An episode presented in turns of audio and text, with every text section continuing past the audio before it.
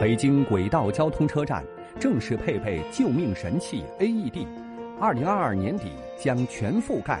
明年底前完成首都机场、八通等十条线路、二百二十九座车站的配置工作。二零二二年底前完成剩余五条线路、共六十五座车站的配置工作。如果身边有人发生心脏骤停且危及生命，在救命的黄金四分钟里，你能完成急救吗？那我们目前北京地铁所辖线路共计八百五十二名员工，呃，已经完成了这个急救培训的取付证。呃，已经完全取得了这个 AED 的使用资质。后续呢，在今年年底前，我们还会有四百八十名员工进行这个培训工作。新闻一加一今晚关注：救命神器 AED 有了，你敢施救吗？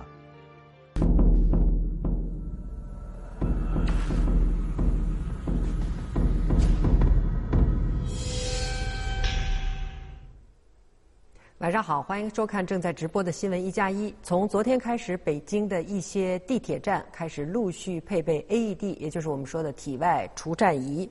那么，通过这个短，通过这个图片，我们可以看到，这是今天记者在北京的一些地铁站，有军博站、西单站。但如果你细心的话，就会看到西单站一西一号线配备的是橘色的。然后四号线的配备的是白色的，虽然颜色不同，但是它们都是体外的自动体外除颤仪。好了，今天我们演播室呢就特别请到北京市急救中心培训。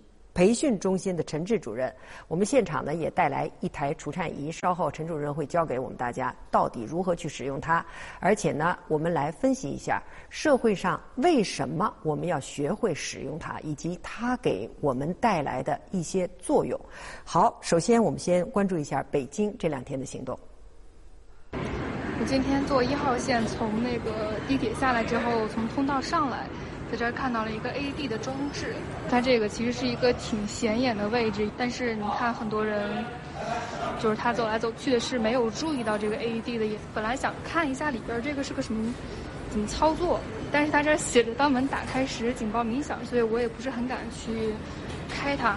我本来就试着按了一下这个按钮，它是锁着的，有个锁眼儿，所以我自己是打不开的。但它旁边呢配了一个这个小锤子。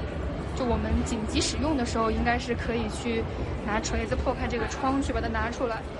从昨天起，北京的地铁站开始配置自动体外除颤仪。按照计划，到二零二二年底，这种用于抢救心脏骤停患者的急救设备，将在北京地铁车站实现全覆盖。在十月二十七号。首条线路的一号线二十二座车站，我们已经完成了一个实地的安装。后续呢，我们也会根据车站的这个实际情况，然后做进一步的推广和研究。那么预计在今年年底前吧，一号线、二号线、十三号线，我们完成所有车站的这个 AED 设备布设的一个全覆盖。这次北京地铁车站的自动体外除颤仪配置工作是试点先行，分步推进。今年底前完成一号、二号等七条地铁线路共一百零四座车站的配置工作，明年底前完成首都机场、八通等十条线路二百二十九座车站的配置工作，二零二二年底前完成剩余五条线路共六十五座车站的配置工作。同时，新建线路同步配备自动体外除颤仪。您会选择用 AED 去帮助陌生人吗？第一时间的话，肯定是先人救啊，人救的话，然后让其他人去拿 AED，然后两个人配合呀。一个人做的话，时间太紧，赶不及。AED 和那个，包括那个心肺复苏，我们都学过。街道组织的他就不收费那种。可能会选择吧，但毕竟操作上可能还不太熟悉。把 AED 放在地铁里，最需要掌握 AED 使用方法的就是地铁工作人员。目前，北京地铁所辖线路已完全取得了 AED 使用资质，后续的培训工作也在进行当中。目前，北京地铁所辖线路共计八百五十二名员工，呃，已经完成了这个急救培训的取付证，呃，已经完全取得了这个 AED 的使用资质。后续呢，在今年年底前，我们还会有四百八十名员工进行这个培训工作。此外呢，还我们还会进一步的。去普及咱们地铁的一个急救安全的知识。随着北京地铁 AED 设备的铺设，北京急救中心也会把地铁中的 AED 设备逐一定位，与急救中心互联，便于拨打幺二零的市民第一时间获悉周边 AED 设备的位置及是否可用。下一步，北京将汇总火车站、地铁站、交通枢纽、公园等公共场所所有 AED 设备的联网信息，形成全市范围内的 AED 地图，提高 AED 的社会使用效率。AED 非常重要，有人管它叫做救命神器。为什么？因为在关键的几分钟之内，如果能够及时的找到它、使用它，就可能救一个人的命。你说它有多重要？因此，今天我们的节目也很重要，因为我们首先就要教您这么一个小小的东西，就在我们触手可及的地方，怎么用？很简单。首先，我们先请陈主任给第开宗明义先教给我们怎么用。嗯，这个机器很简单。当我把它拿来以后呢，我先打开它的包装。那么打开包装以后呢，我们会发现里面其实有两个东西，第一个是一个机器，第二个呢是一个导电片。嗯，那么呃我呢，首先来检查看看它的开关在哪儿。那么这是它的开关，当我摁下开关以后，我们根据它的语音提示就可以使用。下面我给大家演示一下，首先我打开它的开关，听它的语音说话。按照图示。将电极贴在病人胸部的皮肤上。他讲的图示呢，就是这个电极片上，插头插入上边有两个电极片，那个电极片的一个放在我们的右锁骨下胸骨旁，也就是这个位置；另外一个呢放在心脏心尖的外下方这个位置。那么按照这个图示贴好电极片，然后呢，我们再把这个黄色的这个连线插头呢插到这个机器上。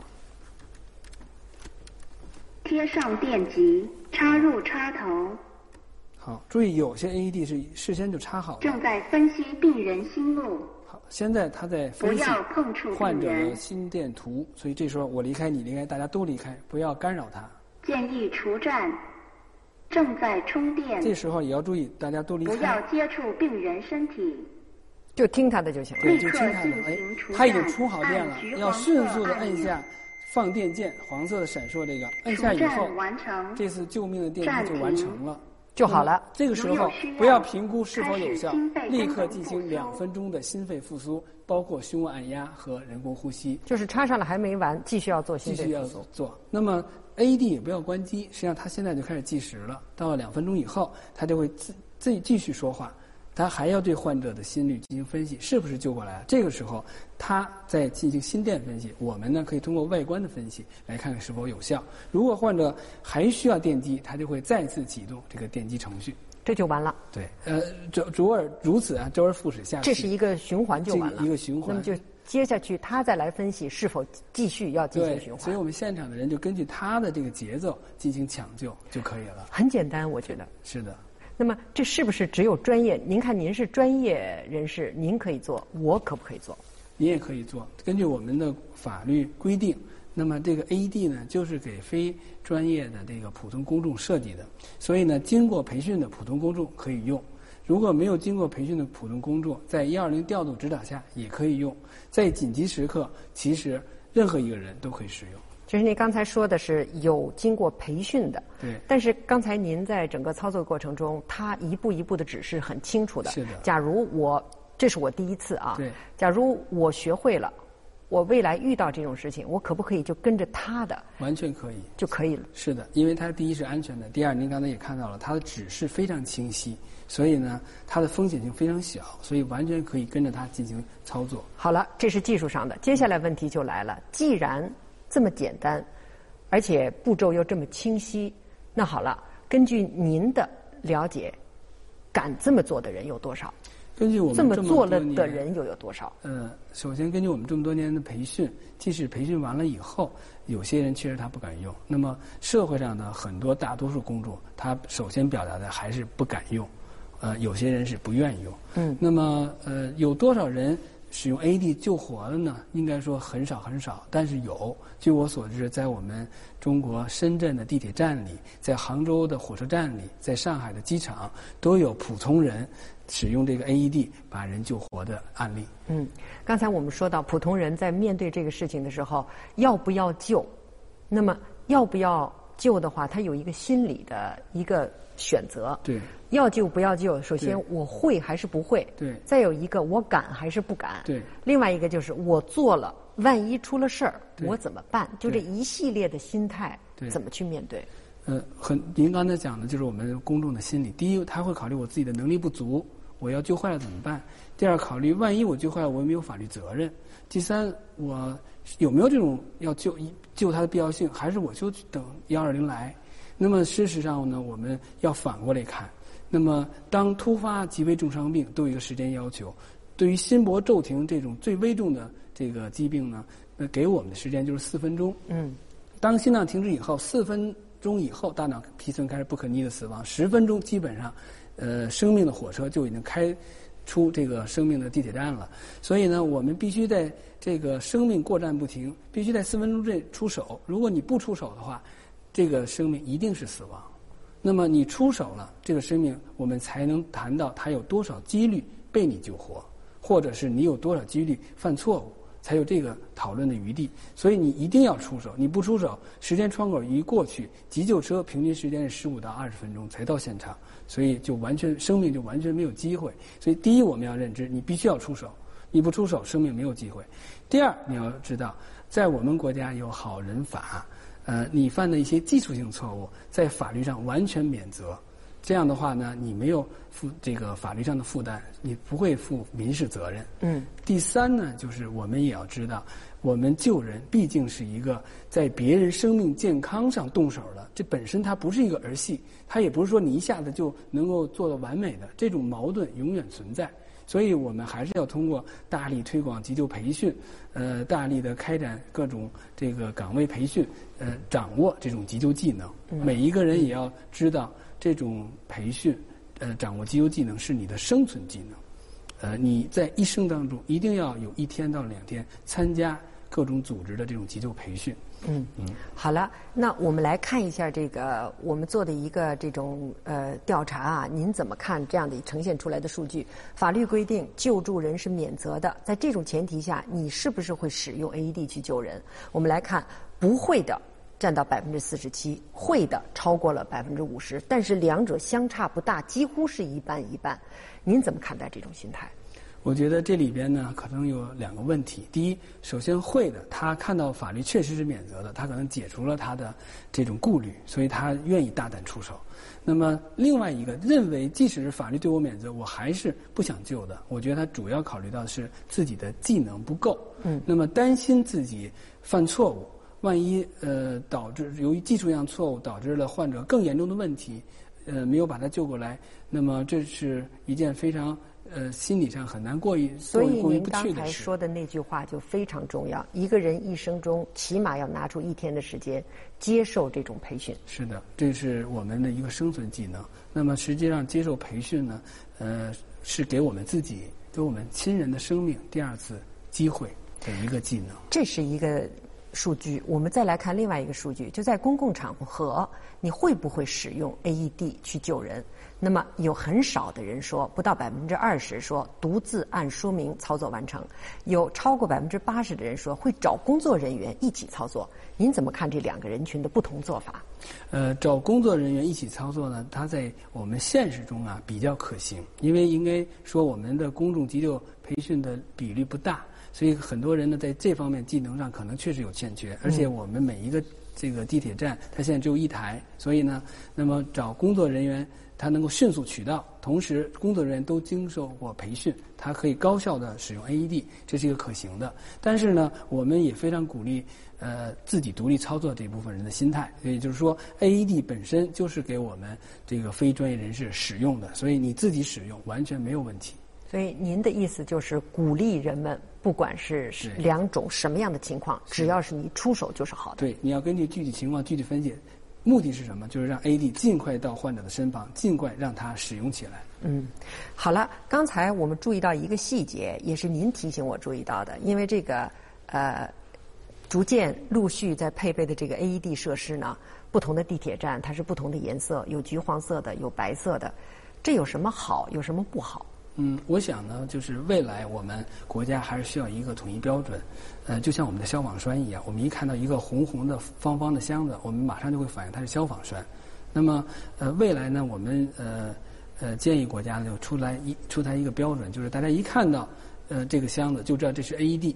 呃，我们据我所知，北京市政府包括我们国家卫健委也正在做这项工作。要统一，就好像看到这个邮箱绿色就要本能的反应一样。邮政的邮箱。好，谢谢您。稍后我们有更更多的问题向您请教。刚才我们关注的是北京正在陆续配备，对于其他的一些城市来说，他们已经配备有一些时日了，取得的效果是什么样的？继续关注。十月二十五号上午，江苏盐城马拉松开跑不久，一位参赛选手突然倒地，心跳骤停。幸好身旁的跑友中有一位是红十字会工作人员。就第一时间就冲上去给他做心肺复苏术，呃，那么按压了一下，我看他没什么动静，啊，也判断他确实没意识，我就喊我们那个旁边同志，我说赶快拿 AED 机。一分钟内，志愿者就将备好的 AED 送到了张敏身边。经过一番急救，患者被成功救回。我们迅速把那个电 AED 机有个电极片贴到那个倒地的这个。跑跑友的上下胸，呃，左上胸和右下胸，然后把 AED 机电源开开，这个病人抖了一下，抽搐了一下，然后很快就他就醒了，开始跟大家有点互动了。据张敏说，这是他第一次实际操作 AED。就在今年八月份，南京完成了最后一个地铁站的 AED 安装，总计投放一百六十九台设备，实现了每个站点至少一台。而走在全国前列的是深圳。深圳不仅实现了所有地铁配备 AED，并且在同一个车站内已经实现了站厅层和站台层分别设置。据统计，截至二零二零年八月七号，深圳地铁九条线路二百六十个车站共计安装 AED 达六百零七台。我们车站的 AED 设置标准是按照三分钟可取的原则，在每一层都有设置 AED，包括车站员工每班也进行对 AED 进行巡视。第一个是巡视设备是否正常，发生紧急情况下是否能够正常使用；第二个是也让员工熟悉一下 AED 的位置，以保证发生紧急情况下按照就近原则第一时间尽快的拿到现场。目前，深圳地铁员工已累计使用 AED 救助达七次，并全部抢救成功。数据的背后得益于精密的准备。根据深圳地铁集团与深圳市急救中心签署的合作协议，深圳市急救中心不仅免费供货及日常维护保养，还先后组织培训地铁员工五千多人次。我们定期每年都会安排人员去参加培训，大部分员工已取得了初级急救证。呃，培训的过程当中呢，我们学到了一些简单的包扎，包括 AED 的使用。截至今年八月底，深圳市政府采购的三千五百台 AED 已全部安装完毕。为了让更多市民懂急救、会急救、敢急救，今年深圳也推出两万五千个免费公益培训名额。深圳急救的公众号，我们每个星期有一个班。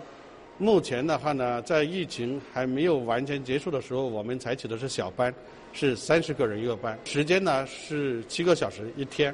上午的话呢以理论为主，下午的话呢是实际操作。未来，深圳还将继续加大投资，并动员全社会的力量参与，争取用十年的时间达到每十万人口配备三百台 AED 的国际先进水平。完成深圳市公共场所 AED 的全面配置。在 AED 上，深圳是走在全国前列的。不管是它从二零一七年开始在人流密集的地方开始配备这个 AED，还是随后。对公民进行教育如何使用，再加上它对于这个设备本身的维修，对于我们全国的很多地方来说都具有标杆的意义。那接下来我们继续来请教陈主任。陈主任，刚才我们看到的是深圳，那么从其他的地方来看，这个或者总体来看，安装 AED 的地方使用的多不多？呃，据我所知呢，在配备 AED 的城市，比如说深圳、上海、杭州、呃南京。都有使用，包括我们北京都有使用 AED 救活人的这种案例。嗯我们北京在白云观安装了一台 AED，有一天有一个乘客在白云观里边参观，他当时心搏骤停，那么当时的工作人员非专业人员拿着在白云观里边安装的这个 AED，就把他完完整整的救活了。所以呢，呃，应该说随着我们 AED 的配置的这个越来越广泛，我们这些例子也越来越多。当然，如果理想状态是越多越好，但是明显我们做不到。可是现在就基依照我们的能力，能做到的是什么？呃，我想呢，首先要解决有和无的问题，也就是说，我们呃所有的大型公共场所、面向社会公众服务的公共场所都应该配备 AED。在这一点上呢，有很多这个城市出台了急救立法，比如说北京、上海、深圳。呃，海口等等，那么他们都要求在公共场所要配备急救物资，包括一个急救包、一个 AED。那么北京市政府呢，呃，在二零一七年有了一个北京市的这个急救立法，然后二零一八年二月份，北京市卫健委就出台了一个公共场所急救设施设备的配置清单，这里边就要求我们的公共场所要配备一个急救包、一个 AED。这是硬件，有了硬件之后，关键是无。您刚才说的是从无到了有，可是有了以后，我得学会用啊。这个用，刚才您也说了，一定是有这个越有培训是最好的。可是您包括您也是培训中心的主任，这个培训怎么解决啊？怎么让一个人一生总得有那么一天的时间接受这个培训？我想第一个呢，就是说我们社会要大力宣传推广，大家要有这个意识。第二个呢，我们要从体系上做一些事，比如说，我们要把急救培训纳入到我们整个民族的基础教育当中。当我们的孩子上幼儿园的时候，就要针对孩幼儿园这个孩子的年龄段做一些急救的培训，比如说记住你妈妈的急救电话，记住呃识别红绿灯等等，做一些这样的游戏。到了小学，我们这些知识要拓展；到了中学、高中、大学。和我们的在职教育都要把急救纳入到我们的这个基础教育当中。那么，我也向您汇报一个呃，我们的一个今天的一个一个事情。我们呃，在二零一八年呃高普通高中《体育与健康》这本必修教材上，呃，已经有我们一篇心肺复苏的文章。未来，我们全中国的所有普通高中的中学生都要在这天在体育课上学习心肺复苏术。在今年将要出版的普通高中。呃，英语课本上，那么其中有一章讲的都是急救，这其这其中包含了烫伤、外伤，也包含了心肺复苏术。所以呢，我们应该说已经把急救知识普及到了高中。未来我们希望在初中小学、幼儿园，包括我们成人的在职教育，都要有这些急救培训的安排。同时，我们也提倡社会公众要努力的。要呃去发现一些机会，创造一些机会，接受各个专业机构举办的这种急救课程。嗯，好的，非常感谢陈主任今天给我们带来这么多的知识。今天我们说的问题实际上是两个层面，第一个是政府的层面，就是面对这样的一个嗯人。到底我们怎么保证这么多的人有 AED 去使？我们要有更多的去配备，这是一方面的问题。另外一方面的问题就是跟你我都有关系，就是有了之后要学会去用。这个一方面是会，另外一方面是要敢。不仅要为自己负责，更重要的是在为自己负责的同时，你也为别人负责。好，感谢您收看今天节目，再见。